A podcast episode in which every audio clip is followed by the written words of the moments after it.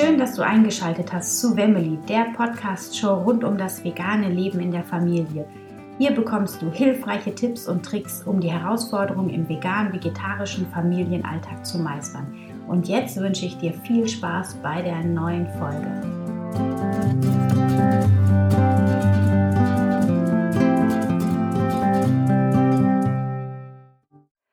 Hallo, ich freue mich, dass du eingeschaltet hast zu Wemmeli, der Podcast-Show rund um das vegane, vegetarische Leben in der Familie. Heute möchte ich mit dir über die wichtigsten Nährstoffe sprechen, die du beachten musst, damit du deine Kinder gesund und glücklich groß bekommst. Welche Mama kennt das nicht?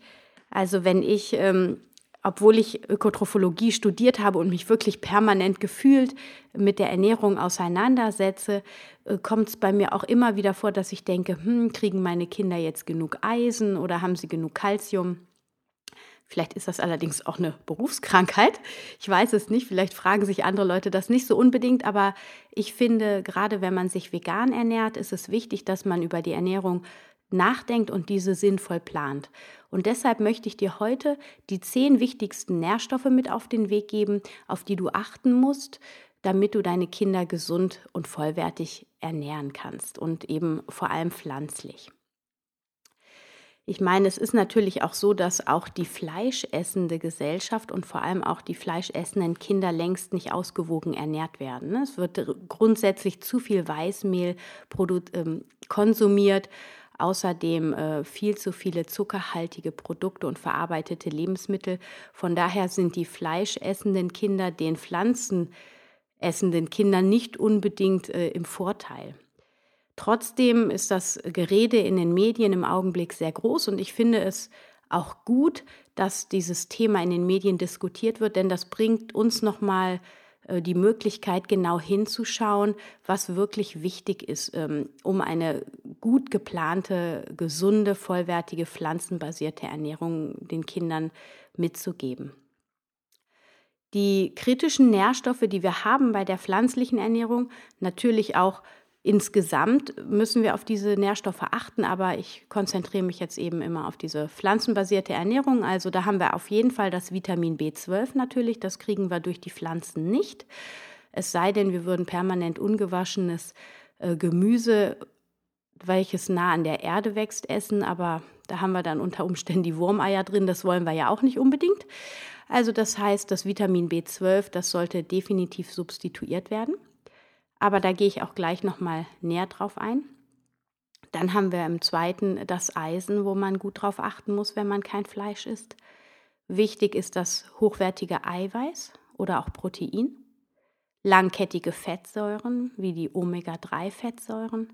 Vitamin D3 ist wichtig. Riboflavin, also Vitamin B2. Calcium, Jod, Zink und Selen. Das sind so die Hauptnährstoffe, auf die man ein Auge haben sollte. Und das B12, das habe ich eben schon gesagt, ähm, das kann eben nicht äh, durch pflanzliche Ernährung abgedeckt werden. Das heißt, du musst es substituieren. Aber wofür ist Vitamin B12 eigentlich wichtig? Das ist wichtig für den Zellstoffwechsel, die Blutbildung und für die Funktion des Nervensystems. Also was eben auch dramatisch ist, ist, dass ein Vitamin B12-Mangel nicht sofort erkennbar wird. Kinder haben da einen wesentlich geringeren Speicher, beziehungsweise müssen diesen eigentlich erst aufbauen. Und äh, bei denen fällt das viel stärker ins Gewicht, wenn die nicht gut versorgt sind mit Vitamin B12. Erwachsene haben einen Speicher in der Regel, der erstmal aufgebraucht wird, wenn die Zufuhr mangelhaft ist. Und dann fängt es irgendwann an, zum Beispiel ja mit so leicht psychotische Zustände können sich unter anderem äh, einstellen bei einem Vitamin B12-Mangel. Ja, wo steckt Vitamin B12 drin? Äh, das habe ich äh, noch nicht gesagt. Nein, also Vitamin B12 wird ausschließlich von Mikroorganismen im Darm produziert, ähm, auch beim Menschen, aber das B12 kann dort nicht absorbiert werden und da, deshalb ist der Mensch darauf angewiesen, es von außen zuzuführen. Es gibt auch Tierarten, die das aus ihrem Magen-Darm-Trakt direkt absorbieren können, aber der Mensch gehört da leider nicht zu. Und ähm, ja, wenn man eben keine tierischen Produkte zu sich nimmt, dann ist es äh, wichtig, da äh, ein Supplement zu nehmen. Ich nehme die Gero, Geros äh, Kautabletten, die finde ich eigentlich ganz gut, und die B12 Zahnpasta von Santi. Damit komme ich eigentlich ganz gut zurecht. Gut, dann ähm, haben wir das Eisen. Wofür ist das Eisen wichtig? Das ist für die Aufnahme von Sauerstoff und den Transport durch das Körpergewebe verantwortlich und ähm, steckt vor allem in Weizenkleie in hohen Konzentrationen, in Kürbiskernen, Sesam, in verschiedenen Hülsenfrüchten, Leinsamen und in Pseudogetreide wie Quinoa und Amaranth, aber auch in Pistazien ist ein hoher Eisengehalt enthalten. Was wichtig ist, ist, wenn man ähm, nur pflanzliches Eisen zu sich nimmt, beziehungsweise pflanzliche ähm, eisenreiche Lebensmittel, dann sollte man, um die Aufnahme von dem pflanzlichen Eisen zu steigern, immer etwas Vitamin C-haltiges dazu essen. Also das heißt, ähm, am einfachsten, man äh, trinkt einfach ein Glas Orangensaft zum Essen. Das hilft dann, das Eisen aus der Pflanze besser im Körper aufnehmen zu lassen. Was passiert, wenn ich einen Eisenmangel habe? Ja, man leidet unter Müdigkeit, trockener Haut, rissige Mundwinkel, Blutarmut, dadurch dann verminderte Leistungs- und Konzentrationsfähigkeit und man neigt zu Kopfschmerzen und Infektanfälligkeit. Wobei man muss eben auch sagen, dass so ähm, Symptome wie Müdigkeit, rissige Mundwinkel und so, das ist nicht nur immer auf den Eisenmangel zurückzuführen, das kann eben auch ein anderer, Entschuldigung, ein anderer ähm, Vitamin- und Mineralstoffmangel sein. Und von daher äh, muss man auch immer äh, genau hinschauen, was vielleicht in der Nahrung fehlen könnte. Im dritten Punkt habe ich eben genannt, das Protein, also pflanzliches, hochwertiges Protein ist wichtig. Proteine bzw. Eiweiße bestehen aus Aminosäureketten und die sind eigentlich für den Aufbau von allem Körpergewebe ähm, überlebenswichtig. Ja, sie sind nicht nur in den Muskeln, sondern auch vor allem im Lymphsystem enthalten, werden für die Abwehrzellen benötigt, aber eben auch in jeder Körperzelle sind Eiweiße enthalten. Und die können teilweise eben nicht vom Organismus gebildet werden. Das heißt, sie sind essentiell, man muss sie von außen zuführen. Und daher ist es wichtig, dass man ähm, auf die ausgewogene Zufuhr von hochwertigen Proteinen achtet. Sie sind verantwortlich für schöne, straffe Haut, kräftiges Haar und ein intaktes Immunsystem.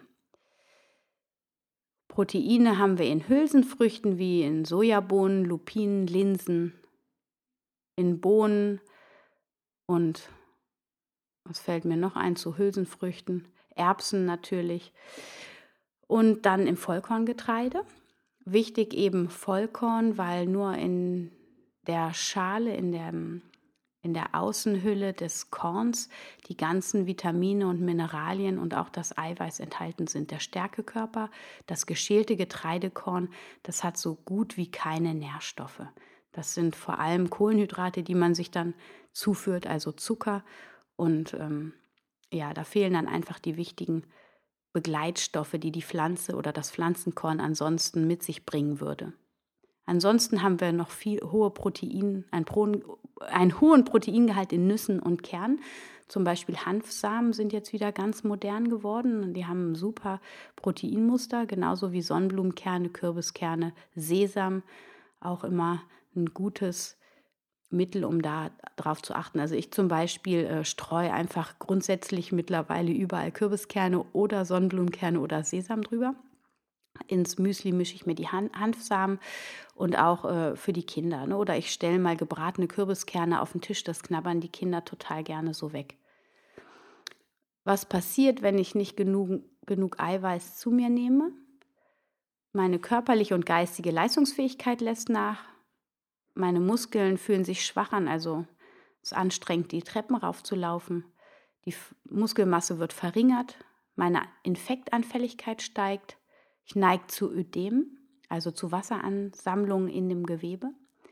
Meine Wundheilung ist schlecht, ich neige zu Haarausfall, Faltenbildung, manchmal sogar auch Gewichtsverlust und Augenränder.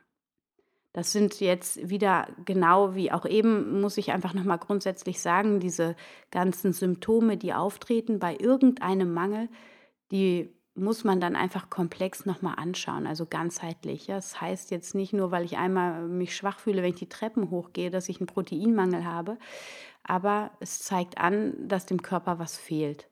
Ja, also in dem Fall, wenn manchmal habe ich zum Beispiel einen Infekt und gehe deswegen schlapp die Treppen hoch. Also da muss man gut unterscheiden, aber es geht darum, einfach das im Auge zu behalten.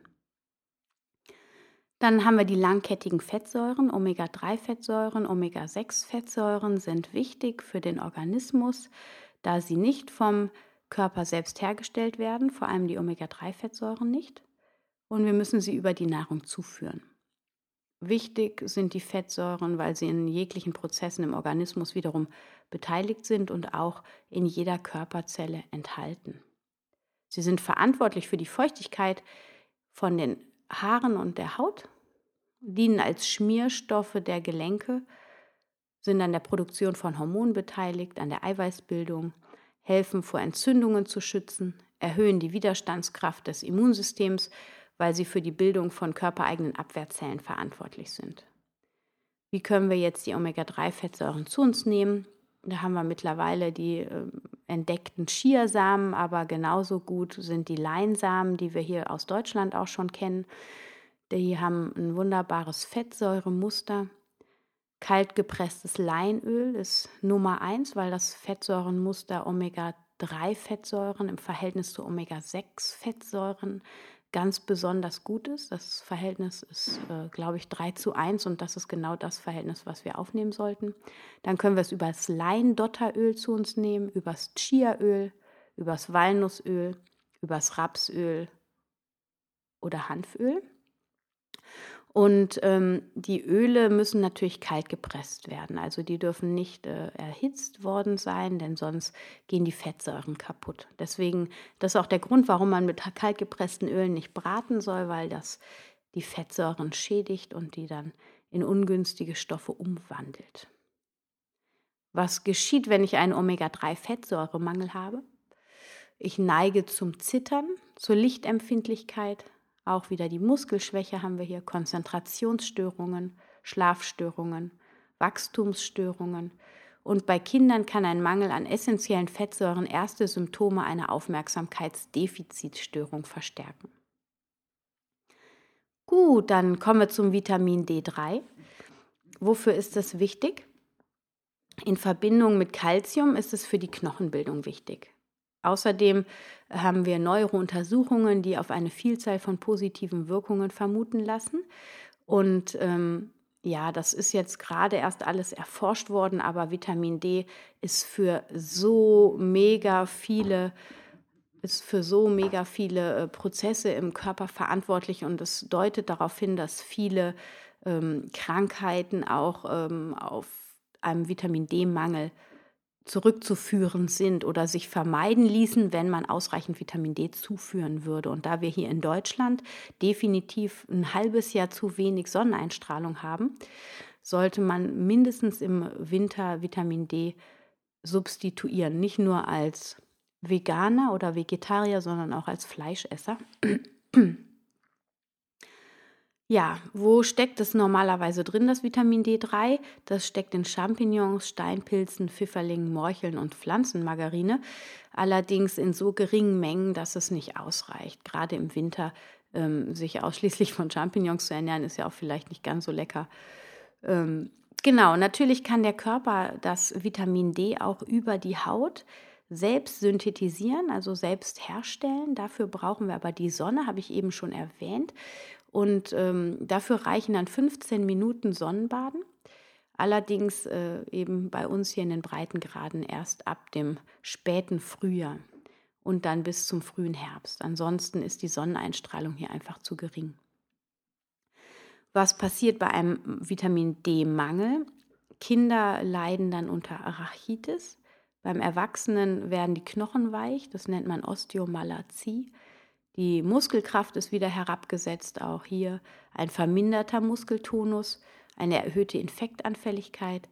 Und wie ich eben schon gesagt habe, werden viele weitere Symptome damit diskutiert, wie zum Beispiel Depressionen. Kommen wir zum Vitamin B2, dem Riboflavin. Das ist ein ganz wichtiger Bestandteil von Coenzymen. Und diese ähm, äh, als Coenzym dient es für diverse Stoffwechselprozesse. Es ist zum Beispiel an der Verarbeitung von Kohlenhydraten, Fetten und Proteinen beteiligt. Es ist ein wichtiges Antioxidant, das heißt, es fängt freie Radikale ab.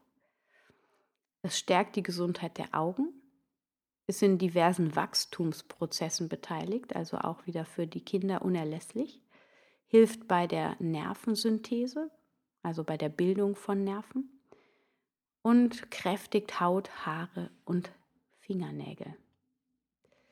Wo finden wir das Riboflavin, das Vitamin B2? Das ist vor allem in Bulgur, Quinoa, in Vollkornmehl, Grünkohl, Spinat, Cashewmus und Mandeln enthalten. Was geschieht, wenn ich einen Riboflavin-Mangel habe? Eingerissene Mundwinkel ist ein wichtiges Symptom, Entzündungen im Mund, Hautprobleme, Wachstumsstörungen, auch Halsschmerzen oder Juckreiz können Ursache von einem Riboflavinmangel sein. Aber man merkt hier schon, auch hier stehen wieder eingerissene Mundwinkel, also es ist immer ähm, ja, es können immer mehrere Vitamine sein. Und wenn man irgendein Symptom bei sich über einen längeren Zeitraum feststellt, dann sollte man auf jeden Fall ein großes Blutbild machen, alle Vitaminstati ähm, testen lassen und dann, äh, um sicher zu sein, dass man da auch das richtige Vitamin dann einfach äh, wieder substituiert. Dann haben wir das Kalzium, das natürlich auch immer wieder besprochen wird und das ist ja auch ein Thema. Es gibt da ja die Theorie, dass auch das Kalzium in der Milch gar nicht so gut vom Körper aufgenommen wird. Also das heißt, dass das Kalzium vielleicht sogar grundsätzlich ein Thema ist, gar nicht nur für Veganer und Vegetarier, sondern vielleicht sogar auch für Pflanzen, äh, für Fleischesser. Äh, wie dem auch sei, ist Kalzium natürlich für Kinder ganz wichtig, weil es ist ähm, in den Nerven und Muskeln enthalten und braucht eben zur, ähm, auch zur Knochenbildung. Und die Kinder sind im steten Wachstum, also brauchen die das, um die Knochen zu festigen. Es ist wichtig für die Blutgerinnung Gerinnung und für die Regulation des Säurebasenhaushaltes im Blut. Wo haben wir das Kalzium drin? Also da muss ich sagen, habe ich mich jetzt auch früher, als ich noch nicht vegan war, habe ich immer gedacht, ja, wo kriegt man jetzt das Kalzium her? Im Camembert ist viel drin, das wusste ich schon. Aber so ähm, habe ich mich jetzt natürlich schon länger immer mal wieder schlau gemacht und also pflanzlich sich mit Kalzium reich zu ernähren, ist eigentlich überhaupt kein Problem. Äh, wir haben da zum Beispiel den Sesam und der äh, enthält sechseinhalb Mal so viel Kalzium wie Milch. Wenn man jetzt 100 Gramm Sesam am Tag essen würde, würde man also sechseinhalb Mal so viel Kalzium zu sich nehmen, als wenn man 100 Milligramm oder Milliliter Milch trinken würde. Also da haben wir den Sesam, der steht halt ganz oben, den Brokkoli, Fenchel, Lauch, Grünkohl ist sehr kalziumhaltig, grüne Bohnen, Mineralwasser, ja, wenn man da ähm, ein ordentliches Mineralwasser trinkt, Hanfsamen auch wieder, getrocknete Aprikosen und Feigen und das Weizengras. Ich habe natürlich auch nicht alles aufgeführt, aber so die wesentlichen Dinge. Und äh, ja, was passiert, wenn ich zu wenig Kalzium zu mir nehme?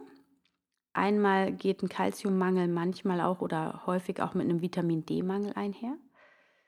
Denn das sind, ähm, die spielen zusammen im Organismus. Und wenn ich zu wenig Kalzium habe, dann leide ich unter Muskelkrämpfen, Herzrhythmusstörungen, Kreislaufschwäche, Haarausfall, auch unter brüchigen Nägeln, unter trockener Haut ähm, mein Knochenstoffwechsel ist gestört. Ich neige zu Ekzemen, Verdauungsstörungen. Kalziummangel fördert auch den grauen Star. Und bei Kindern treten unter Umständen auch sogar Intelligenzdefekte auf. Das Jod ist ganz wichtig für den Schilddrüsenstoffwechsel und damit für die Produktion bestimmter Hormone. Und Jod haben wir vor allem in Meeresalgen enthalten, in Feldsalat, Champignons, Brokkoli, Erdnüssen, Kürbiskernen, Cashewkernen, in Erbsen, in Vollkorngetreide und in Pflanzendrinks. Das zum Beispiel, das ist mir äh, noch gar nicht bewusst gewesen. Da werden ja die Hafermilch zum Beispiel, die wir immer trinken, die hole ich natürlich irgendwie immer mit Kalzium angereichert, um so ein bisschen äh, ja, dieses alte Denken quasi zu beruhigen, dass man ja genug Kalzium zu sich nehmen muss. Und irgendwie ist das noch so in meinem Kopf drin. Wobei, wenn man, wie ich ja eben gesagt habe, genug Sesam zu sich nimmt dann oder eben darauf achtet, dann braucht man auch nicht Kalzium angereicherte Pflanzendrinks zu trinken. Aber irgendwie fühle ich mich besser. Also mein Kleinster, der kriegt Hafermilch mit Kalzium. Allerdings ähm, ist in diesem Kalzium, das ist ja mit einer Alge angereichert, zumindest, zumindest die Bio-Pflanzendrinks, die werden mit einer bestimmten Algenart äh, angereichert mit dem Kalzium und diese Algenart ist aber auch sehr jodreich und interessanterweise steht der Jodgehalt auf diesen Pflanzendrinks nicht drauf. Da wollte ich mich auch noch mal informieren, weil das scheint sogar ein ziemlich hoher Jodgehalt zu sein. Also deswegen, seitdem ich das weiß, ähm, gibt es nur noch jeden zweiten Liter Kalzium angereicherten Pflanzendrinks, also nicht mehr andauernd, weil ähm, da eben auch viel Jod enthalten ist. Da muss man, glaube ich, doch auch ein bisschen darauf achten. Was geschieht, wenn ich einen Jodmangel habe? Dann ähm, ist das ziemlich ungünstig für die Schilddrüse. Die kann dann in eine Unterfunktion rutschen. Und das bringt dann zahlreiche Symptome mit sich, wie zum Beispiel Müdigkeit, depressive Verstimmungen, Gedächtnisschwäche, Haarausfall, chronische Verstopfung und so weiter und so fort. Außerdem äh, kann sich auch die äh, Schilddrüse vergrößern und man neigt dann zu einem Kropf oder einem Struma. Gut, kommen wir zum Zink. Zink ist wichtig ähm, für die Verdauung der Hauptnährstoffe, also für die Kohlenhydrate, Fette und Eiweiße. Ist auch für den Muskelaufbau wichtig, die Haut und die Schleimhaut und das Immunsystem. Ist halt wieder auch ähm, ein Bestandteil der Enzyme und deshalb äh, ist es auch wichtig für, die, für das Immunsystem. Wo steckt Zink drin? Zink haben wir vor allem im Vollkorngetreide wieder in Hülsenfrüchten, Kürbiskernen, in der Leinsaat, im Mohn und im Bio-Vollkornbrot. Witzigerweise, äh, als ich das recherchiert habe, also es stand tatsächlich Bio-Vollkornbrot, ähm, da ich sowieso dazu neige, biologische Pflanzen zu empfehlen, beziehungsweise die Ernährung voll auf Öko umzustellen, aus ökologischem Anbau, kommt das bei mir sowieso nur auf den Tisch, aber auch nochmal äh, für dich, also im biologisch angebauten Getreide und Pflanzen ist definitiv mehr Gehalt an Vitaminen und Mineralstoffen. Außerdem führst du weniger Pestizide und Insektizide zu dir und das hilft deinem Organismus länger gesund zu bleiben. Was geschieht denn bei einem Zinkenmangel? Ja, man neigt zu Durchfall, zu Hautproblemen, man hat Aften, also auch hier wieder die Mundschleimhaut, die betroffen ist eine erhöhte Infektanfälligkeit, Wundheilungsstörungen sind möglich, Haarausfall und bei Kindern kommen noch die Wachstumsstörungen hinzu. Das Selen ist in allen Organen und Geweben gespeichert, aber ein Mangel bringt das gesamte System ins Ungleichgewicht. Denn die Selenspeicher werden dann umverteilt und da Selen zu den wichtigsten Antioxidantien zählt, die den Körper vor freien Radikalen schützt, ist es eben wichtig, ausreichend Selen von außen zuzuführen. Selen schützt also als Antioxidant den gesamten Organismus. Es bindet Schwermetalle, die ja unter Umständen mittlerweile auch über das Leitungswasser, wenn wir Leitungswasser trinken, zugeführt werden. Aber natürlich atmen wir auch schwermetallhaltige Luft ein und das Selen, das äh, bindet diese Schwermetalle. Außerdem unterstützt es das Immunsystem. Wo haben wir Selen drin? Selen haben wir in Paranüssen, in Kokosnüssen, in Kokosmilch und Kokosflocken, in Sesam, Hülsenfrüchten, Knoblauch, Steinpilzen, Hirse und Vollkorngetreide. Was geschieht bei einem Selenmangel? Da haben wir dann unterschiedliche Erkrankungen, zum Beispiel Augenkrankheiten können auf einen Selenmangel ähm, begründet sein, Herz-Kreislauf-Erkrankungen, Krebs, Multiple Sklerose, Parkinson, Alzheimer und chronische Entzündungsprozesse wie Arthritis und Colitis ulcerosa. Allerdings, äh, und das ist auch nochmal wichtig, wenn man krank ist, dann hat man einen erhöhten Selenbedarf und es ist dann gut, wenn man sich zusätzlich Selen zuführt. Ja, das waren meine zehn wichtigsten Nährstoffe für eine gesunde, ausgewogene pflanzliche Ernährung. Und ja, ich finde es nochmal grundsätzlich auch wichtig zu schauen, was das Kind fordert an Lebensmitteln und da auch nochmal zu gucken, weil Kinder noch so intuitiv sind, die sind noch so sehr mit dem Selbst verbunden, dass sie auch klar äußern, also wenn sie älter als drei sind, sage ich jetzt mal, worauf sie Appetit haben. Und da kann man dann auch äh, nachgehen und sollte den Kindern das dann auch nicht vorenthalten. Klar, wenn ich natürlich ähm, sage, okay, mein Kind fordert dann das Fleisch, dann muss ich eben gucken, wenn ich ihm das nicht geben möchte, dass ich schaue, okay, was ist da drin, was könnte es sein, was das Kind dann braucht ich kenne es von meinem Jüngsten, der kommt dann auch manchmal, manchmal nach Hause, der sieht dann im Kindergarten, dass äh, seine Freundin ein Ei dabei hatte irgendwie und dann sagt er, Mama, ich will jetzt auch mal ein Ei morgen mit in den Kindergarten nehmen. Und äh, Eier gibt es bei uns, die Kinder kriegen Eier und von daher dann gebe ich ihm natürlich auch ein Ei mit. Also muss man immer so ein bisschen unterscheiden, was sehen Sie von außen, was bringen Sie deshalb mit oder was wirklich von innen kommt, was Sie für, für sich brauchen dass man da genau hinschaut, genau hinhört und dem Kind auch ruhig vertraut, dass es sich das holt, was es braucht. Trotzdem, bei allem Vertrauen, sage ich mal so, ist es gut, dem Kind auch immer wieder Dinge anzubieten oder hinzustellen einfach. Also ich habe die Erfahrung gemacht, wenn ich nachmittags schon Obst und ein bisschen Gemüse geschnitten habe, dann stürzen die Kinder sich da total gerne drauf, auch die Großen. Wenn aber nichts auf dem Tisch steht, dann wird irgendwas gesucht und dann landet es meistens in der Süßig, also in der Süßigkeitenkiste. Wir haben jetzt Gott sei Dank nie so viele Süßigkeiten im Haus, aber dann ist eben schon mal eher die Neigung, dass sie danach fragen, so hey, kann ich jetzt was Süßes haben? Oder was gibt es denn hier Süßes im Haus.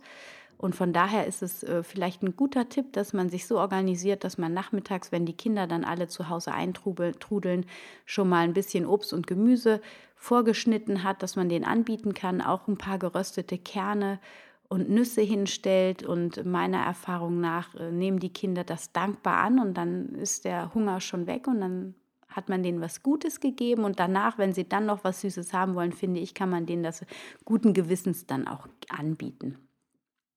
Ja, ich freue mich, ähm, wenn dir die Folge gefallen hat. Wenn du das Gefühl hast, der Inhalt, der ist wertvoll für dich gewesen, äh, dann würde ich mich sehr, sehr darüber freuen, wenn du mir einen Kommentar hinterlässt, die Show abonnierst, sie vielleicht sogar Freunden weiterempfiehlst, wenn du das Gefühl hast, du hast jemanden, dem das einen Mehrwert bringen könnte. Wenn du ähm, das Ganze nochmal nachlesen möchtest, weil du das jetzt alles gar nicht so mitschreiben konntest, dann kannst du gerne auf meinem Blog unter www.wemily.de schauen. Dort gibt es einen Artikel zu diesem Blog, zu dieser Blogfolge. Ja, und dann wünsche ich dir jetzt eine wunder, wunderschöne Woche. Genieß dein Leben, lache viel und genieß die Momente mit deinen Kindern und ja, Stay healthy and happy, deine Anna.